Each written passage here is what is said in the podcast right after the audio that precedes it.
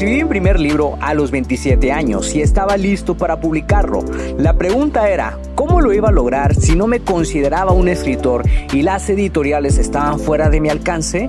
He creado este podcast para darte las respuestas que necesitas y las estrategias para lograrlo y asimismo compartirte mis fracasos, aprendizajes y éxitos como autor publicado y emprendedor.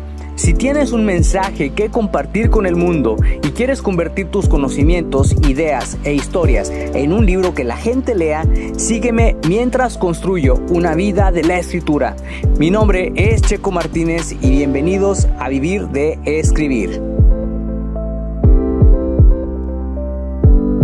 Hola, hola, ¿qué tal escritor creativo? ¿Cómo te encuentras el día de hoy? Mi nombre es Checo Martínez y te doy la bienvenida al episodio número 190 del podcast Vivir de Escribir, en donde vas a descubrir cómo escribir historias con muchos personajes.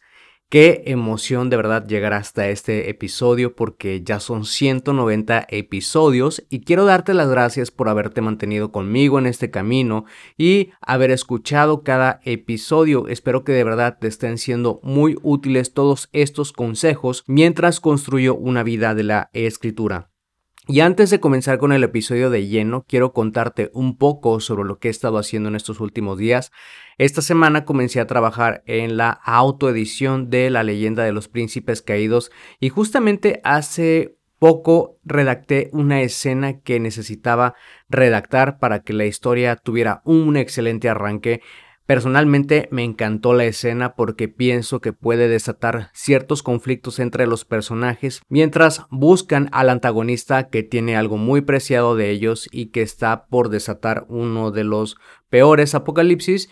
Eh, personalmente esta escena, como te digo, me encantó y creo que es muy buena para toda la historia y no puedo esperar a lograr cómo conecte con las otras tramas había estado desarrollando todo esto durante unos días porque como te dije perdí el hilo de la trama, entonces fue ahí cuando nació la idea de redactar esta escena para que tuviera un buen encaje con todo lo demás.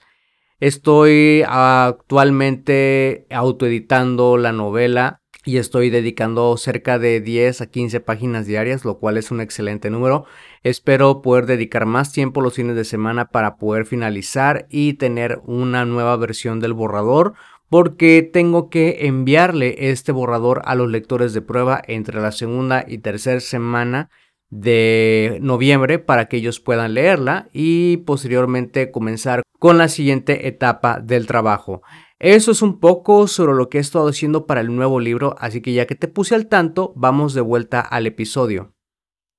Cuando tienes muchos personajes en tu historia, la manera de abordar tus tramas puede ser un reto. Debes tener clara cuál es la dirección en la que va tu historia y si tus personajes van a encajar en la misma.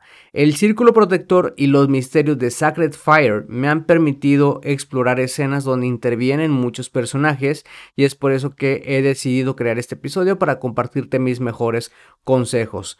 Yo siempre quise escribir sobre un chico con poderes sobrenaturales y que me permitiera explorar diferentes historias. Y cuando hice que este chico tuviera más amigos, decidí que todos tuvieran un poder especial. Así nació la Legión de los Guerreros del Círculo Protector, que eran elegidos para combatir a las fuerzas del mal. Cuando una generación era elegida es porque la anterior había muerto. Pero en mis comienzos la cosa fue distinta. No sabía cómo lograr una buena redacción cuando tenía a diferentes personajes en escena. Me costaba mucho lidiar con esto porque me encantaba la idea de tener a muchos personajes en mis libros. Como te he comentado en episodios anteriores, la idea de tener un Checoverse o un universo checo eh, me apasionaba mucho porque hasta ahora tengo dos series, El Círculo Protector y Los Misterios de Sacred Fire, pero llegar hasta este punto fue un verdadero reto. En mis comienzos como escritor, mis historias eran casi puros diálogos. Me gustaba que los personajes interactuaran entre ellos, pero terminaba confundiéndome. Había ocasiones en las que me equivocaba con los nombres y ese era uno de mis peores errores. Así que para lidiar con ello tuve que fijarme bien en los contenidos que consumía y ver cómo lo manejaban en las películas, series de televisión y libros. Y cuando se aplica a los libros es necesario ver cómo lo hacen otros autores para que te des una idea de cómo puedes detallar tu escena. Hay ocasiones en las que he tenido hasta a más de 10 personajes en escena y cuesta un poco, pero la manera en la que he lidiado con esto es fijarme en lo que hace cada uno. Por ejemplo, si tu personaje 1 está conversando con el personaje 2 y el personaje 3, me quedo por un momento entre ellos y escribo a detalle su conversación. Trato de imaginar las acciones que cada uno hace y busco el momento para transicionar hacia otros personajes. Es como si tuvieras una cámara y estás dirigiéndola a unos primero y luego a otros y así consecutivamente. Por ejemplo, Mientras Juliet se acomodaba el cabello, Allison buscaba información en los libros de magia con la ayuda de Warren, quien no le quitó la mirada a Millie y Tyler después de que compartieran un cálido abrazo. Warren pensaba que no estaban aportando mucho y le hizo señas a Doyle para que los encarrilara en la misión. Si te fijas, esta escena explica lo que está sucediendo entre los personajes. En mi caso, como escritor de misterio sobrenatural, fantasía y ciencia ficción, me ha tocado describir batallas en las que la redacción se vuelve un verdadero reto. Si tienes a más de 10 personajes a la vez, es importante poner atención a lo que está haciendo cada uno. Describe lo que siente el primer personaje, qué es lo que está haciendo, qué tipo de armas está utilizando, si está usando poderes para golpear a otra persona, ¿sí? Y busca realizar la transición hacia el segundo personaje y repite este proceso cuantas veces sea necesario. Si tienes a más de cuatro personajes en escena o dentro de un enunciado, puedes probar algo como lo siguiente. Ryan corrió rápido para coger la daga y se la pasó a Tyler, quien, desesperado, usó el arma y le rebanó la garganta a su enemigo.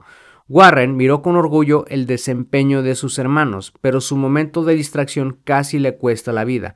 Un tercer atacante lo derribó de un golpe y trató de ahorcarlo. Espero de verdad que estos consejos te ayuden muchísimo en la redacción de tus escenas. Si te gustó este episodio y piensas que puede ser útil para otra persona, compárteselo para que esa persona pueda inspirarse y así lleguemos a más personas que quieren escribir un libro.